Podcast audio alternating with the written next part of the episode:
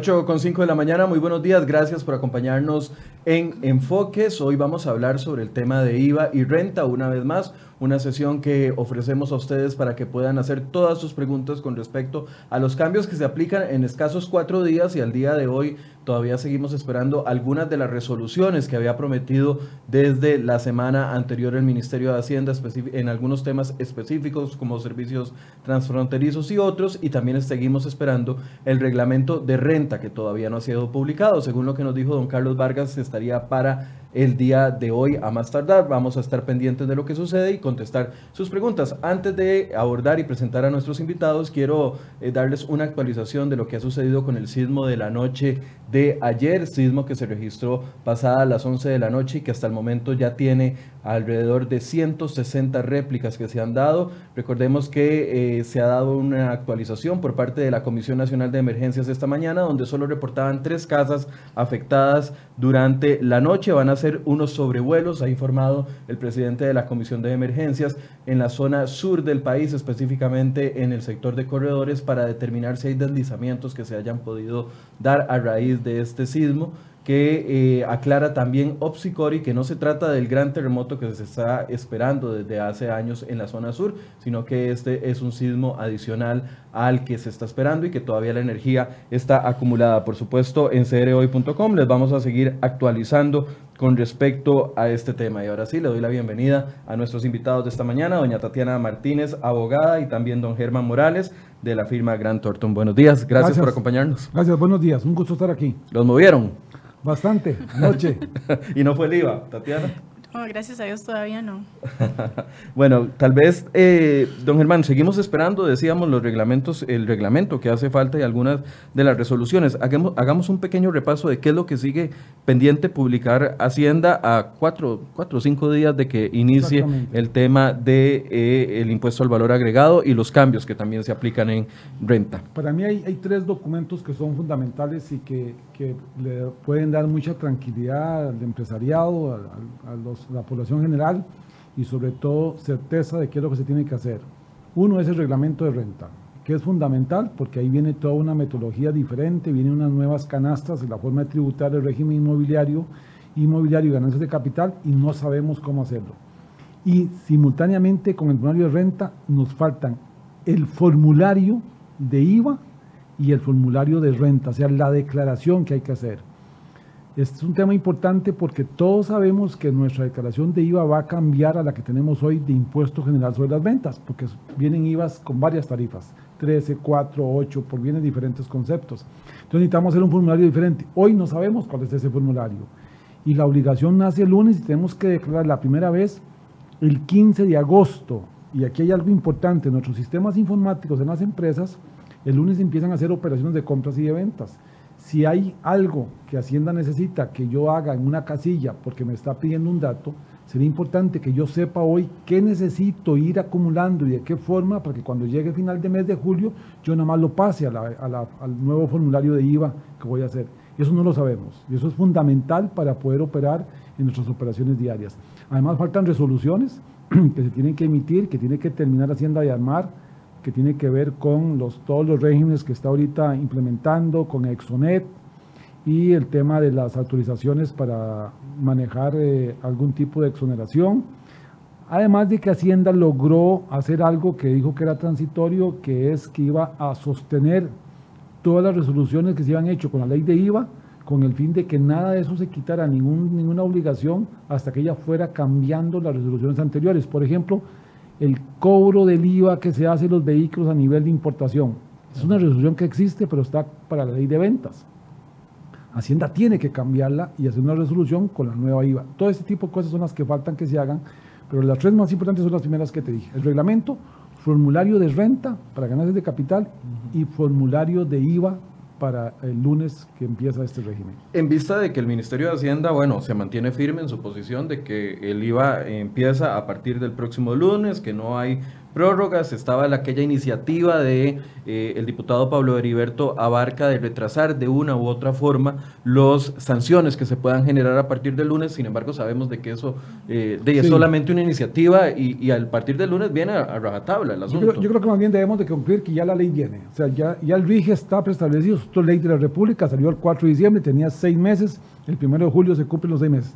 Aquí yo creo que lo que Hacienda tiene que valorar es lo que hemos hablado aquí en este programa, que es que todo lo que son los exportadores que los están metiendo en un rol de ir a inscribirse en Exonet y hacer una solicitud de exoneración cerrando el uso de las cartas abiertas, poniéndole finito al, al fin de este mes, al viernes, uh -huh. creo que eso tiene que abrirlo, lo que hemos hablado aquí en esta mesa. Tiene que abrirlo, hacer un plazo de un tema de a, a diciembre para que los exportadores puedan tener tiempo para inscribirse en Exonet, presentar la solicitud de exoneración, tenerla en la mano para poder incorporarla a sus proveedores para que le puedan vender sin IVA. Si no, esto va a causar un caos en la forma en que opera el sistema en nuestro país. Yo creo que va a tomar la decisión hasta que vea lo que se genere a partir del lunes en cada una de las regionales de tributación y viendo la, la avalancha de personas, porque Correcto. nos explicaba don Carlos eh, Vargas que pueden llenar el formulario, que no recuerdo el número de formulario para los exportadores. De 300. El de 300, que lo pueden llenar, pero hay que ir a presentarlo y hacer la gestión. Me imagino que el lunes todos los exportadores van a estar haciendo fila en todas las eh, seccionales del de, Ministerio de Hacienda, específicamente de tributación, y ahí es donde van a verse obligados a tomar una decisión. Pero mientras tanto eso sucede, ¿qué podemos, antes de comenzar a contestar las preguntas, qué podemos advertirle a la gente para que no se les genere multas? Así como un par de alertas para que, por, por, ejemplo, empezando con los profesionales liberales que no se han desinscrito y que no tienen actividad, por ejemplo. Sí, varias cosas. Primer tema es, Tatiana me va a ayudar, si, si no tiene actividad, si yo no tengo actividad, si yo no ejerzo actividad, si no tengo nada de operaciones grabadas, no hago nada, yo tengo que desinscribirme. Y eso lo puede hacer en línea en ATV. En línea en ATV. Yo no tengo nada que hacer estando inscrito si no tengo actividad lucrativa, si no tengo ingresos y gastos. Eso es un tema fundamental que tengo que revisarlo. Es como tener una sociedad, usted en su casa, que no la está usando para nada. Hay que desinscribirla, hay que ir, eliminarla y cerrarla. El otro tema es, como el lunes entra IVA, IVA es un impuesto indirecto, la recomendación más sana que uno le puede hacer es que a sus ventas el lunes, a sus servicios que usted presta el lunes, cobre el IVA a su cliente. El IVA es un impuesto indirecto que yo se lo cobro a mi cliente y yo lo que soy es un recaudador que lo, tomo y se lo entero a Hacienda. Si el lunes yo no empiezo a cobrar el IVA a las 8 de la mañana cuando abro mi negocio, lo asumo yo de mi margen de utilidad. Yo soy el que tengo que ir a pagarlo. Entonces la primera recomendación es, por favor, el lunes empiecen a cobrar el IVA por servicios, que es lo nuevo. Hay tal vez dos temas en específico, porque a veces la gente cree que cuando se desinscribe tiene, digamos, hasta diciembre para presentar la declaración. Uno realmente tiene 30 días para presentar la declaración de renta. Entonces, para que lo tengan en cuenta y no se generen multas. Y otro tema, no sé si vieron que hace dos días justamente la Administración Tributaria hizo un anuncio en la página de Hacienda, donde lo que dice es eh, que el sábado y el domingo van a estar suspendidos tanto el TICA como el ATV. El ATV y sí. resulta que la gente que utiliza la facturación, vamos a ver, la herramienta de facturación gratuita de la administración se utiliza a través de ATV. ¿Qué ah, quiere okay. decir eso? Que yo no voy a poder utilizar esa herramienta ni sábado ni domingo. Entonces, si yo, por ejemplo, doy un servicio el sábado, pues casi que tengo que ir a facturarlo el lunes, ya cuando la factura me va a salir con el IVA. Ah, Entonces okay. es importante tener en cuenta este tipo de, de situaciones para poder prever eh, por ejemplo, si puedo facturar el viernes. Igual si quiero desinscribirme, no, lo dejar, no dejarlo para lo último, hacerlo antes de este viernes porque como bien dice Tatiana, abogada, Tatiana Martínez, abogada, el eh, Ministerio de Hacienda anunció que 29 y 30, es decir, sábado y domingo no va a funcionar la plataforma de ATV en línea y que el domingo, específicamente el 30, no va a funcionar la plataforma del TICA, que yo me imagino que eso va a ser un desastre. No, sí. y acordemos que ahí está lo que dice Tatiana, ahí está el sistema de facturación de Hacienda Mi Factura. Y ese, ese dato, claro. Entonces, ese dato es importante porque yo... Para aquellos que no compraron un sistema adicional y están utilizando el gratuito. Y que están acostumbrados a facturar el último día del mes, no el día hábil, el último día del mes, que es domingo. Entonces, tienen que tener mucho cuidado porque va a estar cerrada esta plataforma. Entonces, tienen que facturar bien el sábado, el viernes, todo lo que puedan, porque no hay forma de facturar. Y si ellos dejan una factura que les tocaba el domingo y no la facturan el viernes, el lunes tiene IVA. Si ellos dejan una factura de junio para a, a ingresarlo al sistema el lunes, tiene IVA. El lunes, que ya es primero de julio, tiene IVA. Sin ninguna duda. Y tendría que asumirlo. Correcto. Atención a eso. Me preguntan aquí, ay, se me perdió el nombre, doña Elena, dice, ¿dónde encuentro ese formulario de 300? Está en línea y lo vamos a colocar, ah, ya lo, hemos, lo, acabamos de colocar, gracias a Angie Cantillo que nos está ayudando. Ya está ahí el enlace, doña Elena, para que lo descargue en línea, lo llene y lo pueda llevar a la dirección de tributación para que ahí se lo acepten y comience ese proceso de exoneración. Hablemos de salarios. Ayer, aunque estamos esperando el tema del de, eh, el reglamento del impuesto de renta, ayer Hacienda hace un recordatorio de cuáles son los tramos de los salarios que pagan renta y hablaba de eh, los cambios que aplican básicamente para quienes ganan más de 2.103.000 colones. Es correcto. Lo que hace Hacienda es simplemente publicar la tarifa que ya está enunciada en la ley, porque aquí esto es ley de la República ya. Estas tarifas se van a actualizar cada año, pero estas son las vigentes que van a quedar para el 2020, que inician este, esta fecha, mañana, lunes que recordemos que son hasta 812 mil colones no paga nada de renta. De 812 como a 1.200.000 está la tarifa de 10, después hasta 2.100.000 está la tarifa de 15 y aquí hay un tope y vuelve y se abre a una tarifa de 20 y una tarifa de 25 que son las nuevas. Entonces los salarios mayores a este límite de 2.100.000, 2.140.000 van a tener que pagar 15 y 20, perdón, 20 y 25 los que ganen más de este salario.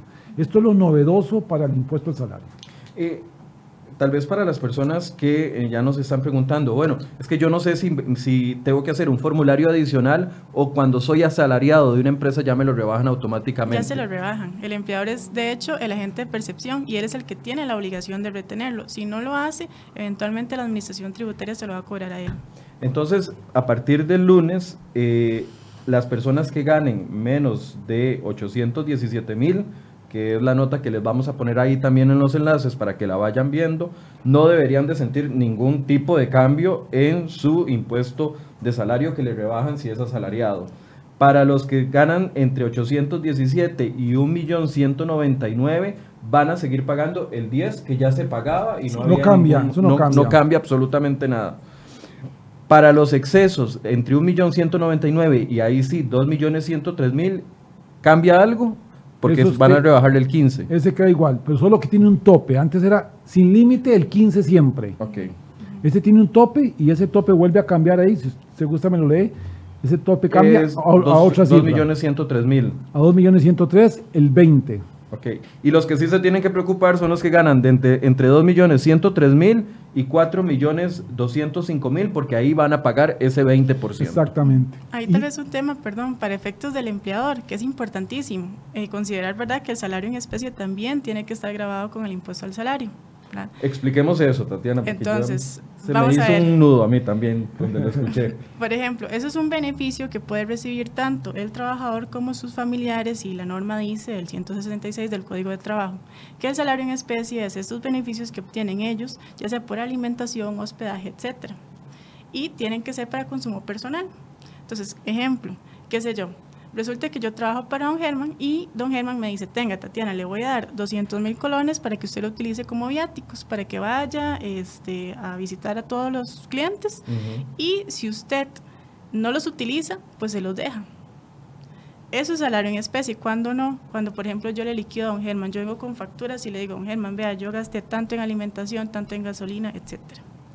Entonces es un beneficio que es estable, ¿verdad? Que es constante. En esos casos, o por ejemplo una bonificación, Si es estable todos los años, a mí me dan un bono de acuerdo a cuál fue mi desempeño. Eso genera un salario en especie. Y eso tiene que ser contemplado por el patrono a la hora de establecer cuál es el impuesto al salario. Entonces eso es muy importante. Por ejemplo, en el caso de las servidoras domésticas, cuando se le da eh, la posibilidad a la señora de que se quede a dormir, eso hay que cuantificarlo y considerarlo como un salario en especie. Ok, eso es desde el punto de vista del empleador. Exacto, sí, ellos tienen que hacer la retención porque si no va a llegar luego la administración tributaria, va a hacer una fiscalización y le va a decir usted tuvo que haber contemplado ese salario en especie a la hora de hacer la retención. Ok. En estos tramos estamos hablando de personas asalariadas, nada más para recordar. Asalariados dependientes, que el retenedor es el patrono. Que Yo no tengo que declarar, ni tengo que ir a reportar nada, ni hacer ningún formulario. Desgraciadamente, voy a decirlo así, me llega menos. Eso es todo lo que vamos a darnos cuenta. La colilla del, reporte salarial viene por menos y yo gano arriba de esas cifras que están ahí. Eso es todo. Ok. Ayer me decía una eh, querida amiga, la que no voy a mencionar el nombre claramente, pero me decía, ¿sabe qué? Esto es un desmadre, esa es la palabra que utilizó. Hacienda no está lista, no hay publicado nada, no hay declaraciones, hace falta reglamentos. Eh, unió todo su molestia y dice, la verdad es que yo a partir del lunes no voy a hacer nada, yo no voy a cobrar IVA. ¿A qué me expongo yo si tengo un negocio y a partir del lunes le negocio con mi tipo de, con mi cliente y le digo, mira, no te voy a cobrar IVA, pero no te voy a dar factura. ¿A qué me expongo? Porque a mí me preocupó por ella, porque decía, claro, claro. chicas, si le cae tributación, viene una serie de, de, multas y ella estaba molesta, entonces me costaba como explicarle o tratar de explicarle, ¿verdad? Porque era un beneficio para ella no evadir o, no, cobrar. no cobrar ese, ese, IVA. ese IVA. Sí, es un error porque repito nuevamente, el IVA yo lo cobro a mi cliente, el IVA yo soy un recaudador, entonces lo mejor que yo puedo hacer es cobrarlo, en primer lugar.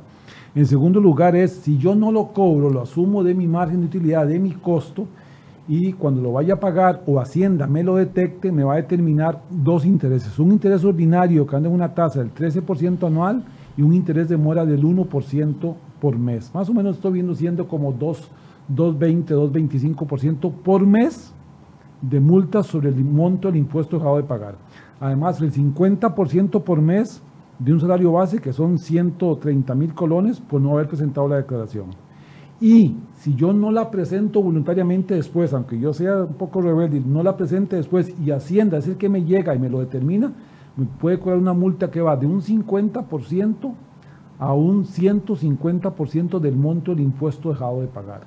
O sea, si alguien no paga el IVA que le corresponde pagar, perfectamente en términos de 12 meses va a pagar tres veces la cifra que tenía que pagar con solo haberlo cobrado al cliente. Claro, y yo entiendo la molestia, por ejemplo, de personas, porque eh, esta persona me decía, bueno, es que a mi salón, ya le estoy quemando un poquito, a mi, a mi salón no va a venir la misma cantidad de gente porque, me, de, porque les tengo que cobrar el impuesto de valor agregado. Entonces yo prefiero no, no perder, arriesgarme a no perder la, no arriesgarme a perder la clientela y arriesgarme con tributación. Digamos, yo sí puedo inteligentemente negociar el precio, no el IVA, con mi cliente.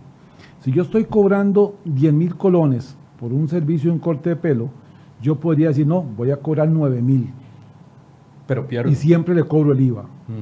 Pero entonces bajo la base, bajo el precio del servicio y cobro el IVA para que le llegue a él un precio de 10.300, 10.200. Es decir, sacrificar un poquito de mi ganancia. El margen para que el cliente no vea el aumento total en el 13% y yo esté ahí. Y yo puedo de repente ahí ver si mi cliente me está haciendo leal y si siguió viniendo o no, o se está yendo a otro lugar. ¿Por qué? Porque el principio es que todos los salones de belleza van a cobrar el 13%. La competencia es la misma.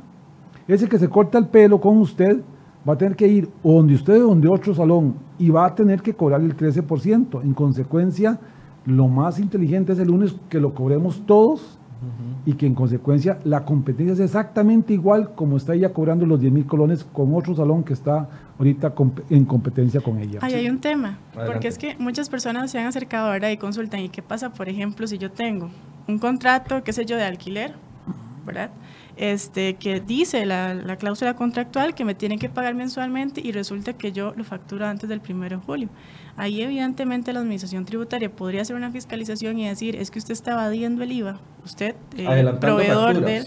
Sí, exactamente. Porque resulta que hay un contrato que dice que la cláusula, que ese precio se va a pagar mensualmente. Otra cosa es que yo ya hace muchísimo tiempo, yo ya tenía la, digamos, la costumbre de cobrar un semestre por adelantado. Ahí eventualmente, digamos, no había ningún problema porque uno puede probar que esa era mi práctica antes de que entrara en vigencia la norma. El tema es que si yo hago eso de facturar antes, tengo la contingencia de que llegue la administración y me diga, usted tuvo que haber cobrado ese IVA y usted es el responsable solidario por ese impuesto.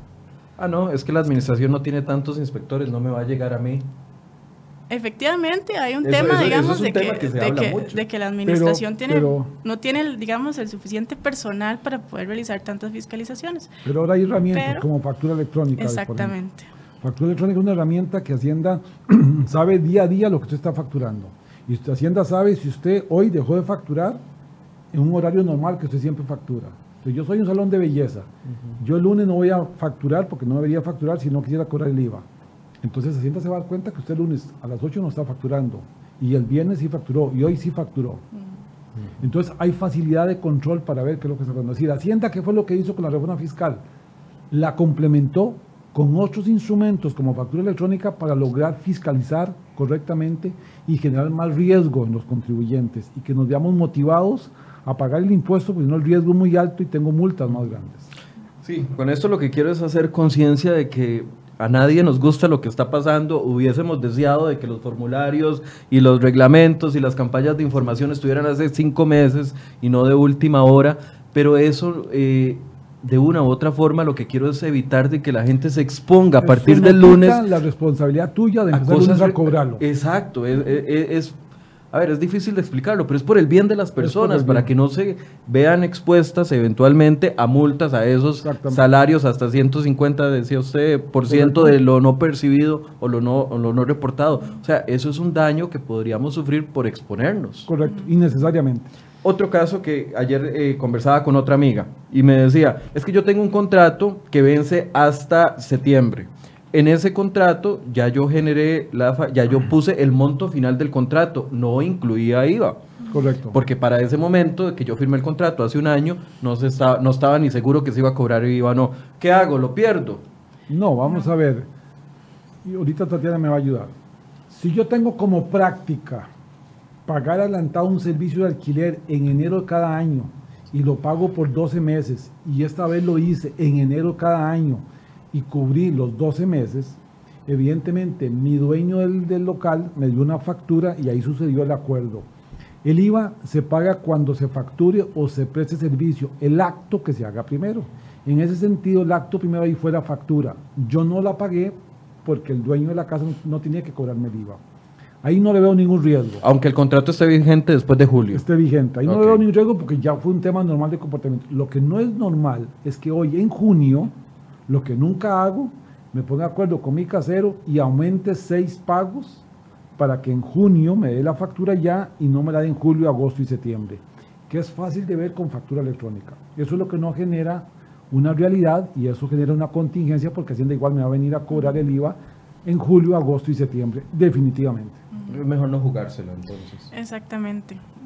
Bien, vamos con las preguntas de una vez porque ya tenemos bastantes. Dice Mónica Pereira, si yo tengo un mensajero al cual se le paga su salario mensualmente y además se le paga el kilometraje por aparte, él tendría que inscribirse en Hacienda para seguir pagándole yo el, el kilometraje. No, vamos a ver, em, eso sería un tema de viáticos y el tema más bien sería que ya no se aclare si él llega y le liquida los viáticos o si, por ejemplo, le da ese beneficio, es un monto constante, ¿verdad? Y estable, porque si fuese así, es parte de su salario en especie. Y por otro lado, agregar, con factura electrónica, si yo a un empleado, un colaborador, le pago viáticos, él tiene que darme factura electrónica. Es la única forma hoy que un empresario, que un comerciante tenga un gasto deducible.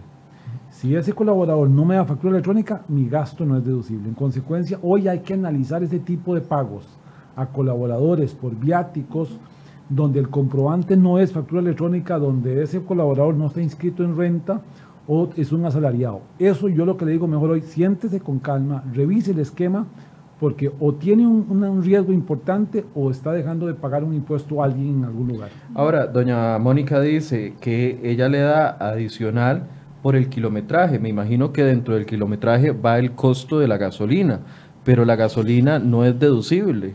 Exactamente, es que lo que, lo que se está haciendo es pagando un viático. Yo tengo un colaborador que manda a Guanacaste a hacer ventas. Y ese colaborador yo le doy todos los días 10 mil colones o 20 mil colones para hotel, para alimentación y para kilometraje. Esos 20 mil que yo le doy todos los días, si yo no tengo un comprobante, factura electrónica, no es gasto deducible. Y si además yo se lo pago, como decía Tatiana, en forma recurrente a mi colaborador, y es una suma fija, más bien es salario en especie y tengo que incorporarlo al salario, reponerle los impuestos de renta que le dimos al inicio y mandarlo a la caja del Seguro Social. Entonces vea que hoy esas estructuras hay que revisarlas muy bien porque están siendo contingentes y fácilmente verificable por Hacienda. Vamos con otra de las preguntas que también ha sido muy recurrente y con mucho gusto, doña Sandy Robinson, se la, se la repetimos la respuesta. Y es para los del servicio de salud que pagamos el 4%.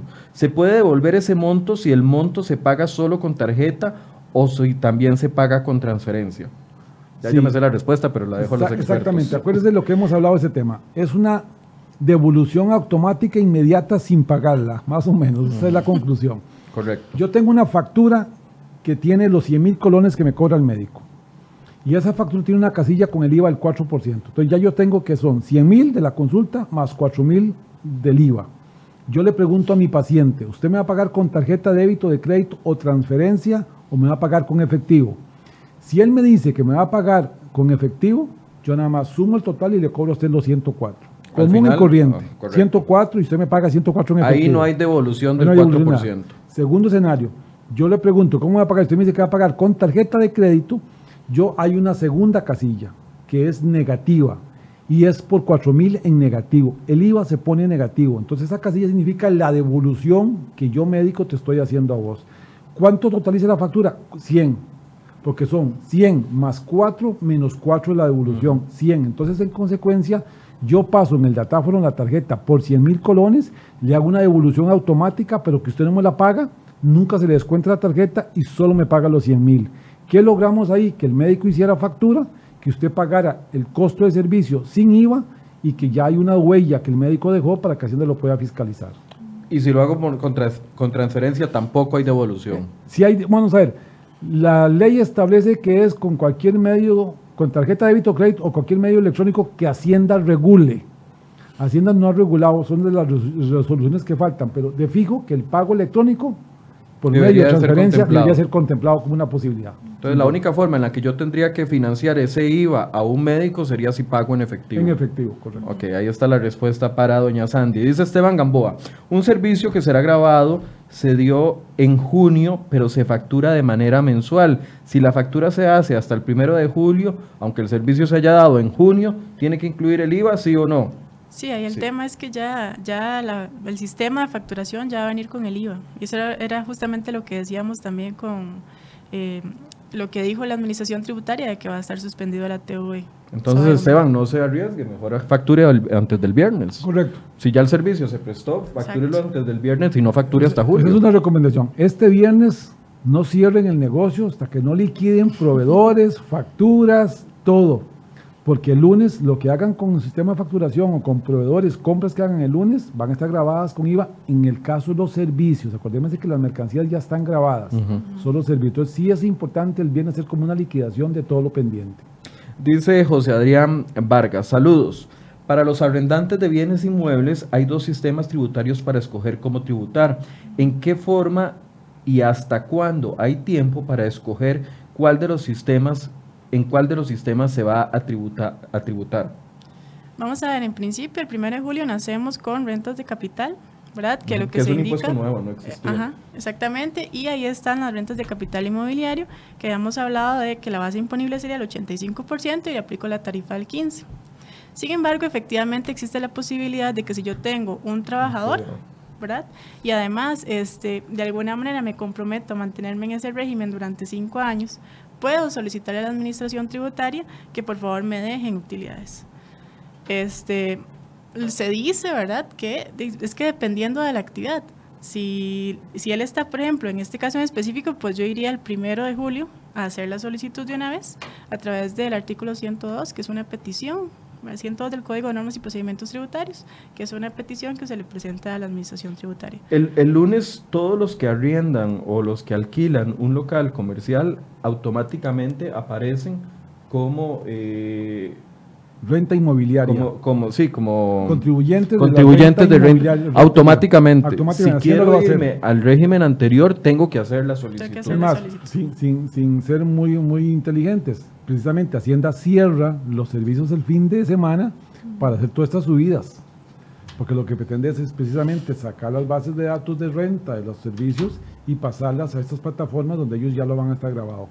En consecuencia, ahí es donde ya yo nazco. Yo, otra recomendación, el lunes no confíen, revisen en ATV cuál es la, la actividad que tienen y que todo esté correcto porque yo tengo que tener la actividad correcta para cobrar el IVA. Yo tengo que estar registrado en la actividad respectiva para cobrar el IVA. Entonces revisen muy bien el lunes cuál es la actividad en que aparecieron inscritas y no haga la modificación respectiva. Tal vez para que sepan nada más, porque puede ser que, pues, bueno, que no sepan cómo hacerlo, uno se mete a la página de Hacienda y abajo a la izquierda dice situación tributaria. Entonces ahí me va a preguntar, por ejemplo, si soy una sociedad, el número de cédula jurídica, o incluso mi cédula, si estoy yo como persona física, y ya con esa información ya me va a tirar la información de en qué tributos estoy inscrito, incluso desde cuándo, e incluso si estoy omiso, y eso es importante, ¿verdad?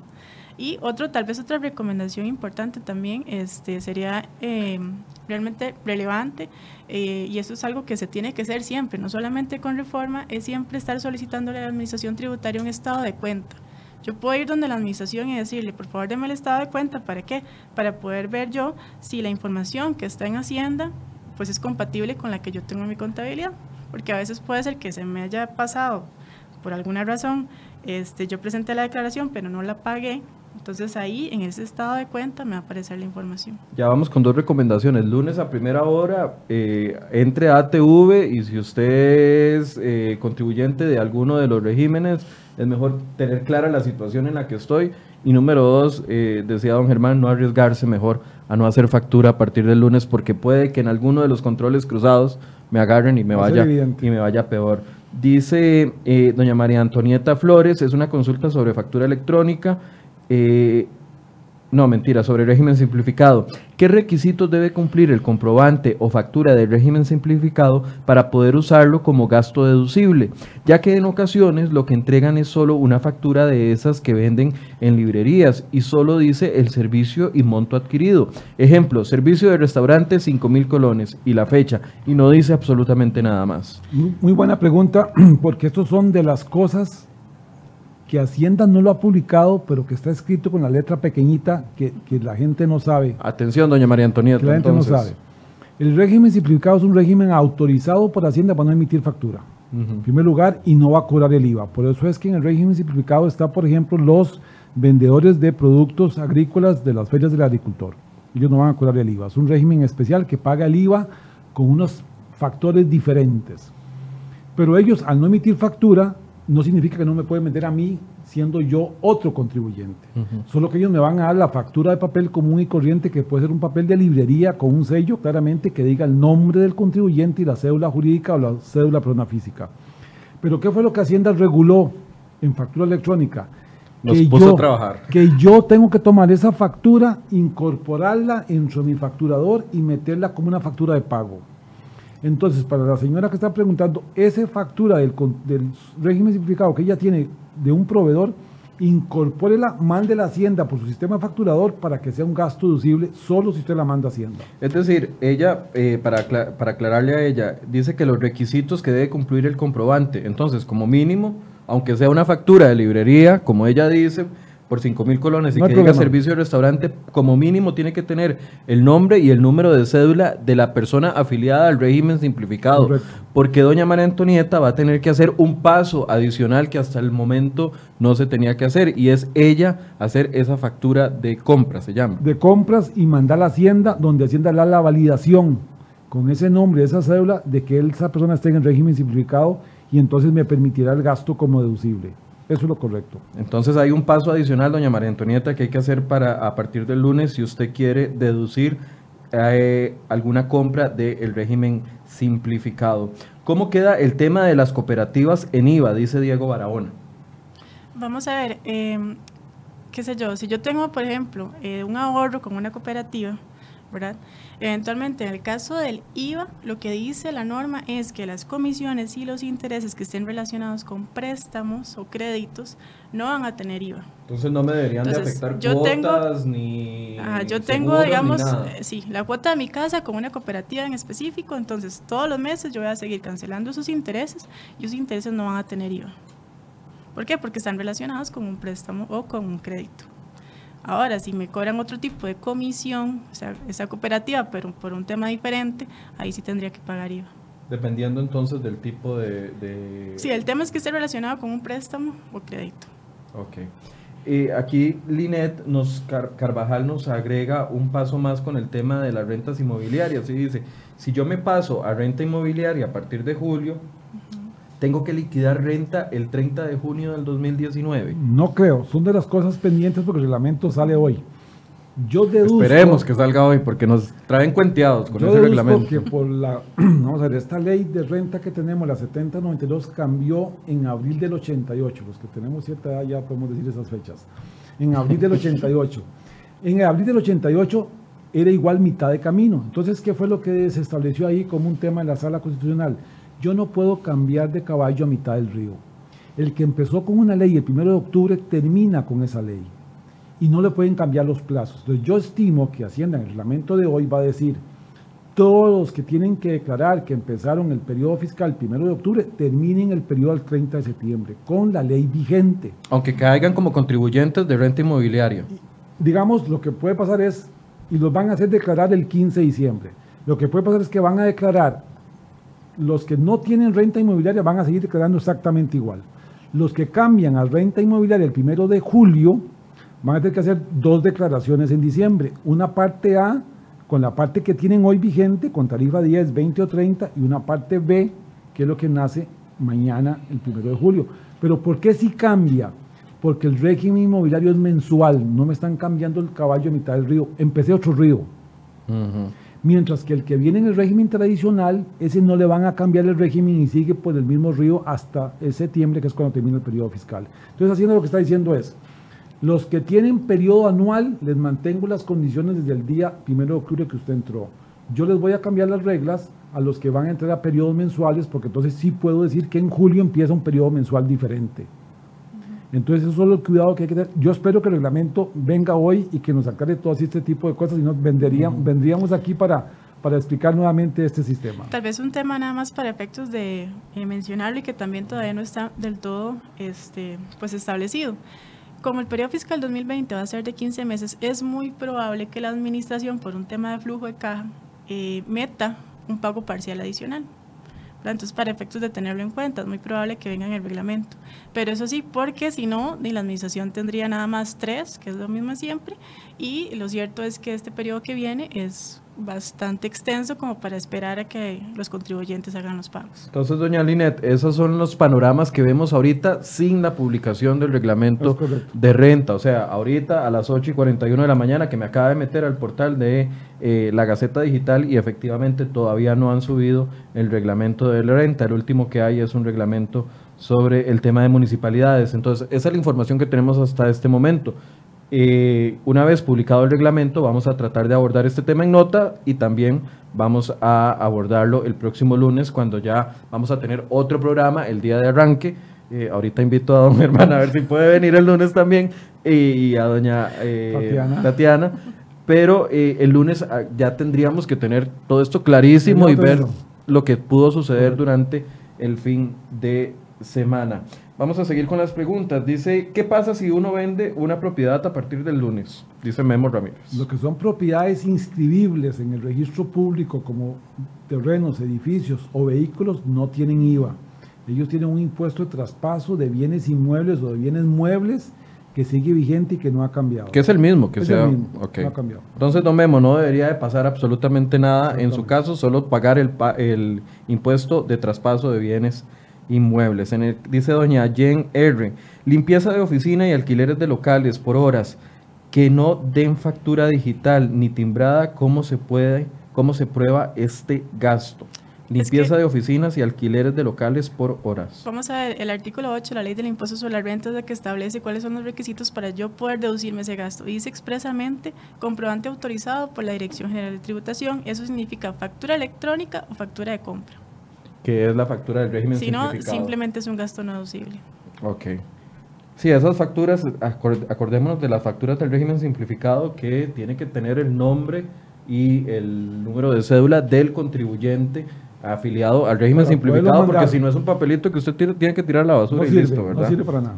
Ok, eh, vamos a continuar. Dice eh, Jensi Tatiana, gracias por informar. Una pregunta. Un microemprendedor que tiene todo en regla, pero que produce tan poco que no le da para, para pagar contador, puede hacer todas las obligaciones nuevas en la página de Hacienda. Vamos a ver. Este, hay una serie de obligaciones que yo tengo que hacer que no están en la página de Hacienda. Yo en Hacienda lo que hago es, en ATV me inscribo, subo el formulario, me inscribo, en ATV pongo la actividad en ATV eh, determino los impuestos en los que me voy a inscribir y en ATV declaro. Pero yo para eso necesito una contabilidad. Y esa contabilidad tengo que procesarla con unos procedimientos, aunque sea una contabilidad de operaciones pequeñas, con unos procedimientos que se llaman normas contables. Yo creo que sería importante contar con los servicios de un contador que le permita asesorar correctamente, porque él es el profesional calificado para prestar esos servicios. Era la recomendación que hacemos al principio. Sabemos de que tal vez alguna, algún eh, pequeño contribuyente o una micro empresa eh, no tendrá la solvencia para pagar todos los meses un contador, pero la recomendación que ustedes han venido haciendo es por lo menos invierta una vez para que aprenda y todo lo demás lo siga haciendo bien y no se exponga a multas. Ese mensaje me quedó clarísimo de Tatiana que lo ha dicho como tres, en tres ocasiones, ¿verdad? Sí. Dice Fran eh, Salazar, buenos días. ¿Cómo queda el tema del tiquete electrónico? Vea qué montón de preguntas hay con respecto a esto. Para justificar gastos, ¿no creen que es injusto que no se pueda utilizar para justificar gastos? Grandes supermercados y cadenas de comidas hacen hasta lo imposible para no dar la factura electrónica. La factura es un derecho, usted la puede exigir. sí, aquí hay una, una, una, una, visión diferente que tenemos que cambiar. Hacienda dice, todo lo que yo voy a, a vender, mis respaldo de ingresos van a ser facturas electrónicas. Y ese va a ser el comprobante que yo voy a tener. Y la medida que yo emita facturas, el que compra ese servicio o esa mercancía lo usa como gasto deducible. Pero le dice, usted, señor vendedor, si usted tiene consumidores finales como un supermercado, para que no imprima una factura con todas las calidades que yo le doy, haga tiquete de caja. Pero eso es claro y evidente que es cuando yo no uso el comprobante. Cuando yo estoy en un supermercado en la caja, yo le digo a la cajera que me haga factura electrónica, me la tiene que hacer. De hecho, la hace. Pero cuando yo le preguntan a uno, bueno, al menos a donde yo compro, le preguntan a uno, ¿quiere etiquete o quiere y factura le funciona como gasto deducible. Si yo lo que hago es comprar el diario en mi casa, que no es gasto deducible, yo le digo, no, no, sin factura electrónica, deme el tiquete común y corriente. Eso es lo que hace el sistema.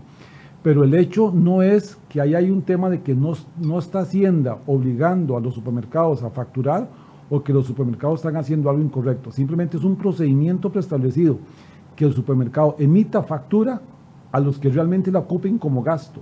Y a los que no, les haga el tiquete, que es algo más sencillo, que tal vez dure usted menos en la fila, no tiene que darle el nombre, no tiene que darle la cédula, sino que es un procedimiento más rápido. Pero ahora, él plantea de que, bueno, es una afirmación que él hace, dice, las cadenas de comidas y de supermercados hacen hasta lo imposible para no dar factura electrónica. Si alguna cadena se pusiera en esa posición, está en la obligación y uno como consumidor está eh, con todo el derecho de exigirle. No, no, a mí no me importa si usted va a durar 20 minutos haciendo el proceso, pero me da una factura electrónica y punto. Y lo ideal es que usted gaste, que no creo que sea 20 minutos, tal vez gaste 5 minutos, un día, porque los sistemas acumulan los datos. Entonces, siempre que vuelva a ese comercio, con solo darle el número de cédula, ya le aparece usted inscrito. Es decir, no es que cada vez que compre tenés que digitar los datos otra vez. Y me parece muy válida hacer esa aclaración que usted hace con respecto a los insumos que sean para la actividad, que sí son deducibles y no el diario de la casa, Exactamente. Porque a veces queremos jalar para todo lado. Exactamente. Y tenemos que identificar dentro de mis compras diarias cuáles son para mi actividad personal, cuáles son para mi actividad profesional, cuáles son para mi negocio, a nombre de quién lo compro es decir, yo tengo que saber ahora que cuando estoy en un supermercado o estoy en un restaurante o estoy en una tienda, ¿quién es el que está comprando? ¿Es la sociedad? ¿Es la persona física eh, de familia que es para, para el consumo? ¿O es el trabajador, el abogado, el ingeniero, el arquitecto? ¿O es el que trabaja en un taller? O sea, ¿para quién ocupo el gasto? Eso tengo que identificarlo porque tengo que decir el nombre de quién es el comprador. Y aquí Carla Fonseca nos agrega una pregunta que ya hemos respondido en varias ocasiones, pero con gusto lo respondemos de nuevo. Dice, ¿y la luz y electricidad que estén a nombre de un arrendatario, la puedo deducir? Hay un tema, digamos, de exención para, por ejemplo, el agua residencial y eso depende del consumo. Si yo me paso de eso, pues va a estar grabado. Y pues eso sería el... Ahora, en el caso de... Pero si está nombre... cuando yo estoy en un local comercial, que yo lo alquilo, y que hay una dificultad real de estar cambiando el recibo de agua y de luz. O ir a pedir un medidor nuevo. nuevo. Tributación eh, emitió una resolución que dice que acepta que se deje ese gasto como deducible en el inquilino en tanto quede claramente establecido en el contrato cuáles son esos recibos y que yo soy el que los estoy cubriendo. Si el contrato de alquiler establece esas condiciones, el gasto con ese recibo, aunque esté a nombre del casero, sí es deducible. Ahora que usted dice contrato, eh, quiero abordar un tema con ambos. Eh, cuando uno eh, ofrece servicios profesionales, por lo general no hay un, no por lo general, en algunas ocasiones no hay contrato de por medio. Correcto. Es recomendable a partir de ahora comenzar a establecer un contrato cada vez que yo, eh, que me, un contrato, valga la redundancia, que me contratan para algún tipo de servicio profesional. ¿Es necesario o no es necesario? ¿Es, es, es, ¿Sería una salvedad para mí? ¿Cómo, cómo funciona eso? Vamos a ver, si bien el Código Civil establece que yo puedo establecer un contrato verbal, por ejemplo, cuando llegue a la Administración Tributaria y me haga una fiscalización, lo primero que me va a pedir, para efectos de saber si ese gasto deducible, es el contrato. Y aquí hay un tema importantísimo a tomar en cuenta y que mucha gente no lo considera. Resulta que los contratos deben cancelar el timbre fiscal, que son cinco colones por cada mil colones del precio del contrato. Y lo importante también ahora es que resulta que antes todo el mundo lo que hacía era que corría por las estampitas y las pegaba en el contrato y listo. Ahora no, ahora yo tengo que ir, a, por ejemplo, al Banco de Costa Rica y pagar un entero bancario por esos timbres. Y ahí se establece la fecha en que yo estoy comprando ese timbre. Entonces, para efectos de la administración es importante que ojalá exista contrato y además timbre fiscal. Pero entonces, eh, yo como eh, persona que ofrece servicios profesionales, antes no eh, hacia este proceso del contrato, pero si eventualmente tengo algún problema con los gastos deducibles, lo primero que me van a venir a pedir es el contrato. Entonces, es mejor tenerlo. Sí, claro. Ayudaría muchísimo. El contrato tiene una, una visualización que hace desde el punto de vista fiscal, que es que este, visualiza o justifica el servicio prestado. La factura es lo fundamental, pero el contrato ayuda evidentemente. Alberto Zúñiga, hola, una consulta. Cuando aplicamos el crédito fiscal en el siguiente periodo, ¿cuándo, ah, perdón, es que no puso signos de pregunta. ¿Cuándo aplicamos el crédito fiscal en el siguiente periodo o habrá un periodo para diferirlo, digamos un año después o no se tiene claridad en ese tema? El IVA es un impuesto que se declara mes a mes. Yo cada mes a mes hago la operación que es el IVA cobrado menos el IVA pagado y le entero Hacienda la diferencia y eso lo hago mes a mes. Puede ser que un día yo hago un IVA, un que yo cobré sea de 300 y el IVA que yo pagué fue de 500, por sobre todo si me estoy asistiendo mucho de inventario. Eso me hace un saldo a favor. Ese saldo a favor yo lo aplico al mes siguiente. Esto es automático. El IVA es automático, saldo a favor, y se usa de un mes para otro y va brincando el saldo que yo vaya eh, teniendo disponible en Hacienda para pagar impuestos. Okay.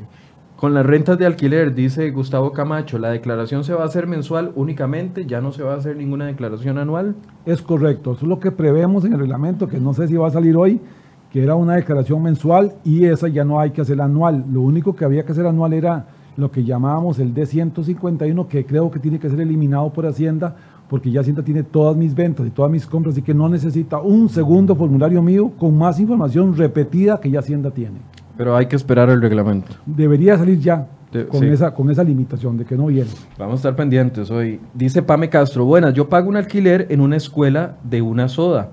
El monto es menor a 200 mil colones y ahora me dicen que me tienen que cobrar el IVA, que por ente público, aunque sea menor, me lo tienen que cobrar. Es porque, es porque es comercio. Ella está en comercio, en comercio no hay límite. Ella lo que tiene que hacer es, si ella considera que es una pyme, ir al MAKE, inscribirse como PYME y ya estaría exenta a 1.5 salarios bases si su alquiler es menor a eso. Que en este caso, como es 200 mil, se aplicaría. Yo me iría al, MAKE y me inscribo como PYME y logro ese beneficio. Y tendría que inscribirse en Exonet.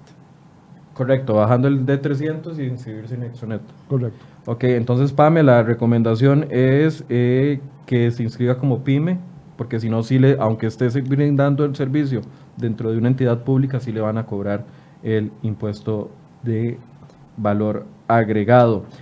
Eh, otra pregunta sobre intereses y comisiones. Dice Henry Asofeifa, buenos días. Los intereses y comisiones derivados de préstamos y créditos que están exentos del IVA se refiere únicamente a los créditos otorgados por instituciones financieras reguladas por su jefe. No, todo financiamiento y cualquier servicio o comisión cobrada como consecuencia del financiamiento no tiene IVA indistintamente reguladas o no reguladas. Todo financiamiento quedó sin IVA. Ok, ahí está la respuesta a don Henry Azofeifa. Dice eh, Corporación de Seguridad GC. Ah, bueno, no, creo que está escribiendo desde ese correo, pero es otra persona. Dice, yo tengo una venta de ceviche, qué rico. Del lunes en adelante, cuando vaya a comprar mis productos como el pescado, el culantro, entre otros, Si no me entregan factura, ¿me pueden cobrar el IVA? Ya que tengo ya que no tengo claro este tema, si me entregan factura tienen que cobrar el IVA y si no me entregan, me lo pueden cobrar. Como, como premisa general, todo lo que usted compre que le van a cobrar el IVA tiene que venir factura, excepto el régimen simplificado que le va a dar una factura de papel. Es el único que está ahorita autorizado a no emitir factura. Hay dos más, pero me parece que ya los tenemos claros, que todos son unas entidades financieras. Cuando usted va a un banco, lo que ellos hacen es un recibo normal que ellos tienen de la operación. Las entidades sin fines de lucro, que no, no están dando factura electrónica, y el régimen simplificado. Esos son los tres que están quedando sin factura electrónica. Dice Luis Soto, buenos días, ¿me pueden explicar detalladamente lo que es prorrateo y cómo es que funciona? Vamos a ver, el prorrateo en realidad es el tema del crédito fiscal, ¿verdad? Que puede ser que, por ejemplo, yo venda a una tarifa reducida, pero haya adquirido antes un insumo al 13. Entonces hay que hacer todo un ejercicio contable, que tal vez don Germán ya lo puede explicar con, incluso con números, para poder establecer cuánto es lo que yo voy a poder acreditarme. Aquí hay que recordar la premisa general para todos. Yo puedo acreditar, o sea, el IVA que yo me resto es igual al IVA que yo cobro. Si yo cobro tasa de 3 a mis clientes, yo me acredito todo lo que yo pagué con IVA. si yo cobro, soy un médico y cobro tasa de 2 a mis tasa de 4 a mis clientes, solo me acredito 4, aunque pague 13. ¿Qué es el prorrateo? es establecer esa forma para ver cuál es el crédito, perdón, que yo voy a usar y cuál es el crédito que no voy a usar y que pierdo y que se va al costo.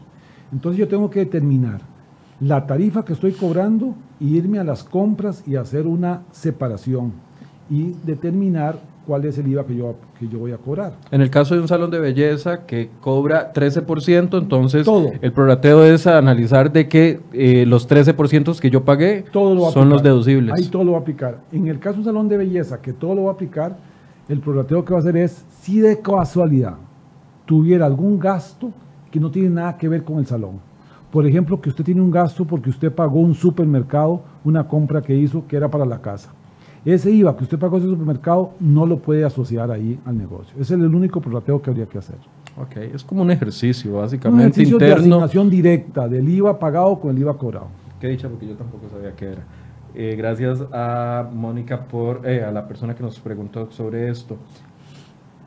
Dice, ¿cómo se hace para deducir gastos de peaje y parqueos pagados en máquinas electrónicas si esos no emiten factura electrónica? Si yo le compro a un proveedor del régimen simplificado, ¿Cómo reporto yo ese gasto si no me dan la factura electrónica? Bueno, ya, hablamos de la factura de gastos. Ellos tienen que dar, tienen que dar factura electrónica. Todos tienen que dar factura electrónica, indistintamente el servicio prestado. El servicio de parqueo es un servicio que tiene IVA, por lo tanto este, ya está grabado con IVA, ya hoy lo pagamos con IVA, así que tiene ¿Los que peajes? electrónica. Los peajes, este, es un servicio que es una especie de un impuesto. Sí, es, es una tasa. Es una tasa. Ajá, y no se puede, digamos, cobrar un impuesto sobre otro impuesto no, se podría cobrar IVA. Entonces, en el caso de peaje, para ir siendo claros con doña Mónica, el peaje no tiene IVA, entonces no lo puede deducir. Sí lo deduzco, sí lo deduzco con el tiquete que me dan. Solo con el tiquete. Con el tiquete que me dan, porque no hay factura electrónica, aunque puede ser que den factura electrónica. Digamos, el peaje público te van a seguir dando el tiquetito, posiblemente, porque todo el sector público no está en factura electrónica.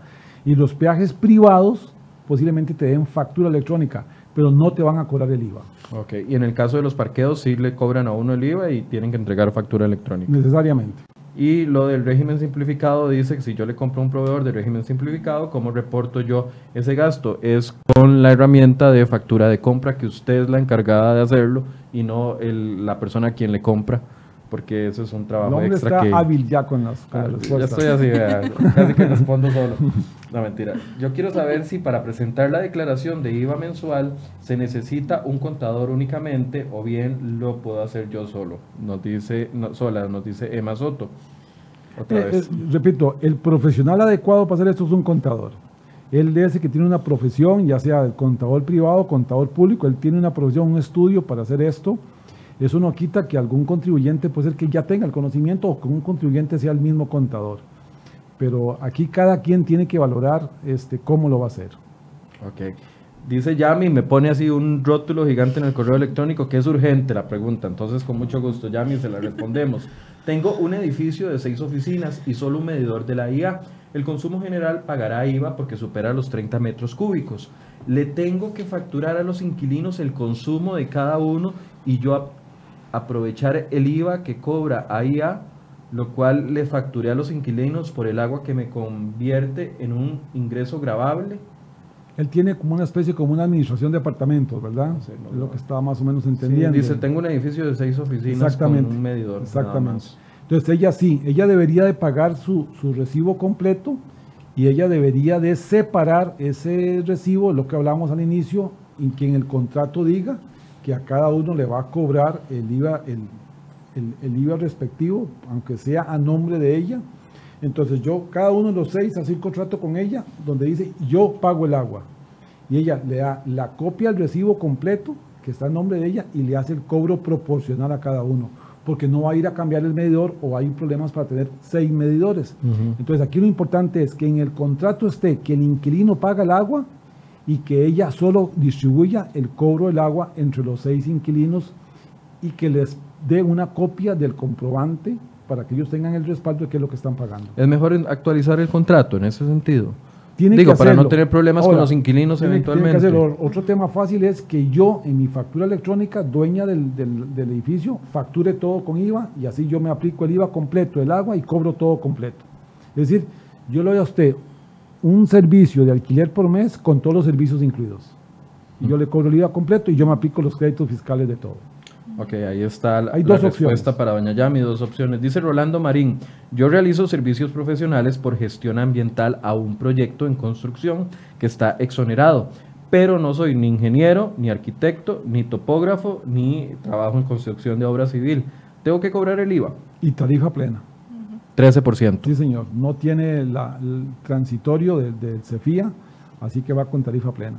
Ah, ok, atención, don Ronald Marín Monje, eh, tiene que cobrar 13% a partir del lunes. Frenos Belén, gracias por vernos, Frenos Belén. Tengo un taller de frenos en que, en que me afecta a mí el IVA si ya yo cobro el 13% y lo compro a los distribuidores.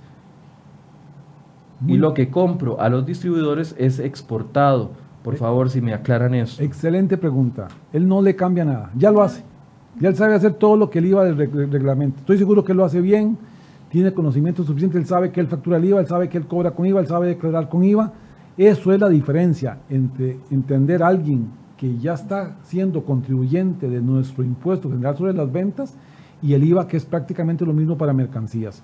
Lo importante es tener esa diferenciación, que hay un porcentaje importantísimo de contribuyentes que ya son contribuyentes de una especie de IVA. Entonces, para Frenos Belén, el único cambio es el nombre, que ya no se llama impuesto de ventas, sino se llama impuesto de valor agregado. Y que espere el nuevo formato de la declaración, que va a ser un poco más grande, pero él va a saber llenarla perfectamente. Entonces, tranquilo, usted le, le fue bien hoy. Dice Karina Horrolls, expliquen por favor lo del impuesto para cuentas de ahorro. Vamos a ver, las cuentas de ahorro eh, no van a generar eh, un impuesto, por ejemplo, de renta por los intereses que yo estoy generando. Entonces eso sí está expresamente en la norma, que es, en renta No, tiene nada. Sí, ¿no? Ok, esa es la respuesta. Entonces no hay entonces ningún, ninguna afectación en cuentas de ahorro. Eh, está exonerado. Vamos a ver, entendiendo cuentas de ahorro, la cuenta corriente, yo lo que tengo son... Un certificado. Un certificado, o ah, tengo una forma, un ahorro que yo se lo cedo al, banco para que el banco lo invierta, ahí hay una retención en la fuente. que es otro impuesto nuevo. Es un impuesto que lo que pasó fue de 8 a 15. Ajá. ¿okay? Pero si yo lo que tengo es un saldo en una cuenta corriente, un disponible sobre el cual es mío y yo lo tengo para usarlo siempre, que a veces los bancos nos pagan un interés. Ese interés es el que no está grabado. Pero si yo de alguna forma ese disponible negocio con el banco, que me lo invierta, que me lo haga tal cosa, eso tiene una retención en la fuente con tasa de 15. Ok, entonces yo tengo un millón de colones, ojalá, tengo un millón de colones en la cuenta en este momento, en la cuenta corriente donde hago los pagos, la cuenta de débito, etcétera, etcétera.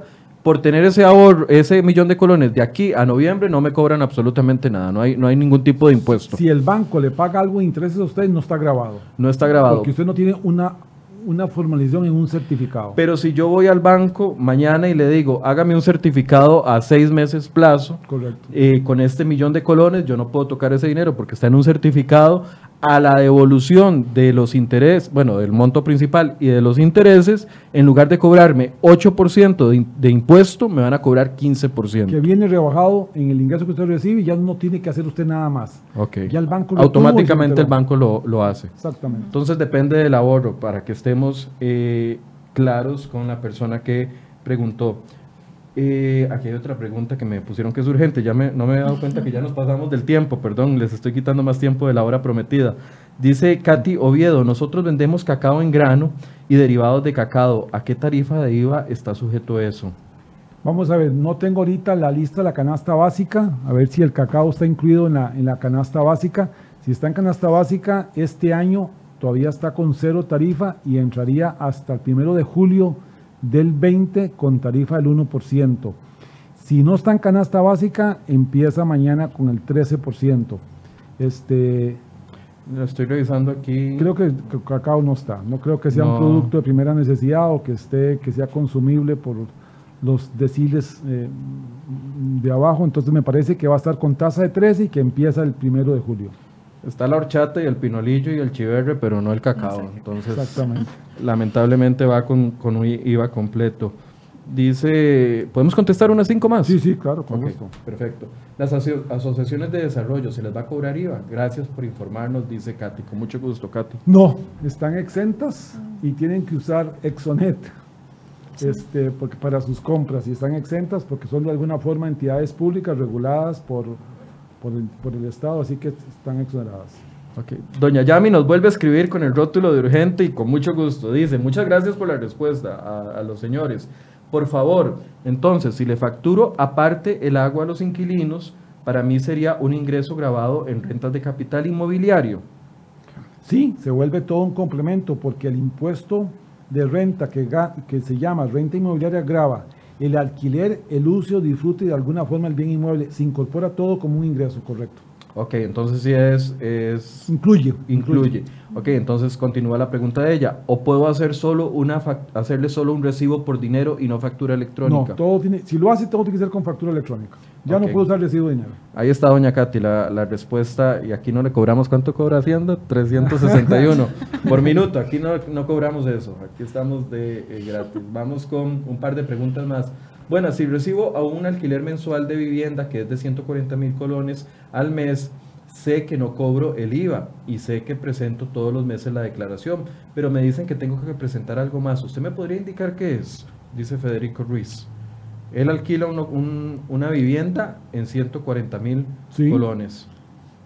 La declaración. No, por eso, No, él, pues- él, él Ah, tiene- no, es- él- él es contribuyente de renta, evidentemente, porque tiene una actividad lucrativa. Parecería que de IVA no, porque está en un alquiler residencial de, de familia que está bajo el, el mínimo que establece la ley, 1.5 salarios, entonces no está en IVA, pero en renta sí. y en Aunque renta sea entraría- 140 mil. Y en renta estaría como renta inmobiliaria porque es una tasa fija del 15% del 85% del ingreso. Entonces tiene que... que- Inscribirse o aparece inscrito el lunes y revisar porque tendrá que declarar posiblemente el 15 de agosto del primer mes. entonces, don Federico, con IVA ni se preocupe porque no tiene ninguna situación, pero con renta sí va a tener que pagar la renta de capital Correcto. inmobiliario. Eh, hola, si una persona se desinscribió de tributación este mes, ¿cuándo tendría que presentar la declaración?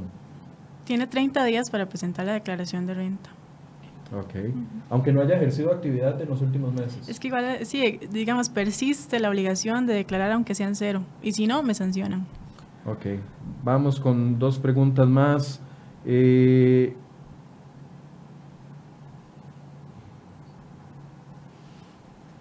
bueno, eh, Harold Ureña, yo creo que ya hemos abordado esto, pero con gusto se lo, se lo respondemos de nuevo. Dice, ¿cuáles son los principales cambios que afectan a los profesionales en salud que tienen su propio consultorio? consultorio ¿Qué tasas aplican? 4% y el consumidor tiene la posibilidad, si paga con tarjeta o con otro medio electrónico, de que no se le cobre el 4%, para decirlo rápido, sino que se le va a rebajar de una vez. Ok.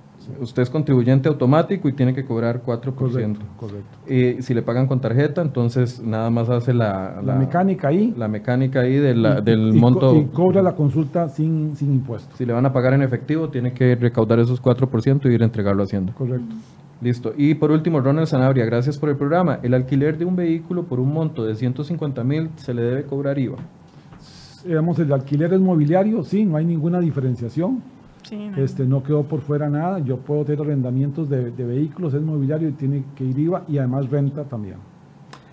Bien, hemos tratado de abordar todas las preguntas y vieron hoy lo hicimos un poco más rápido para poder ir eh, solventando preguntas. Si quedaron algunas sin responder, por favor envíalas al correo enfoques.crhoy.com que las vamos a estar respondiendo. El lunes vamos a tener otro programa eh, con respecto a este tema. Va a estar aquí el director de tributación, don Carlos Vargas, y también vamos a invitar a, a los señores a ver si nos pueden acompañar el próximo claro, lunes para aclarar todas las dudas y también que ustedes tengan al mismo tiempo ya la versión de los expertos como ellos y también la versión del Ministerio de Hacienda con respecto a las dudas que yo sé que van a hacer a partir del lunes muchísimas más. Les recuerdo nada más las recomendaciones que nos hacía doña Tatiana y don Germán. Recuerde que este fin de semana el sistema ATV no va a funcionar. Si usted tiene que eh, hacer algún tipo de facturación, hágalo antes del viernes, porque si no, entonces, si está en alguno de los sistemas gratuitos, podría tener problemas para hacerlo durante el fin de semana. No deje facturas del mes de junio para el mes de julio y no sé si quiere hacer un cierre, don Germán. Y eh, recuérdese que si bien no tenemos todo el paquete completo de formularios de Hacienda, lo inteligente es porque el IVA entra el lunes, empiece a cobrarlo a sus clientes. Es mejor y trate de documentarse con alguien que lo asesore para hacer bien las declaraciones. Doña Tatiana, ¿algún cierre? Nada más que si tienen que inscribirse en el sistema de Exonet, lo hagan lo más rápido posible porque dependiendo de eso yo voy a poder disfrutar el beneficio fiscal. Bien, estas son parte de las recomendaciones. Les agradecemos mucho a ambos, a doña Tatiana y a don Germán de la firma Grant Thornton, que nos han ayudado durante ya dos semanas, tres semanas seguidas, y les agradecemos mucho que saquen el tiempo para poder llevarles a ustedes las respuestas que tengan. Si tienen más preguntas, les recuerdo, enfoques.crhoy.com, envíenos las preguntas y el lunes vamos a estar tratando este tema de nuevo. Muchas gracias por su compañía y muy buenos días.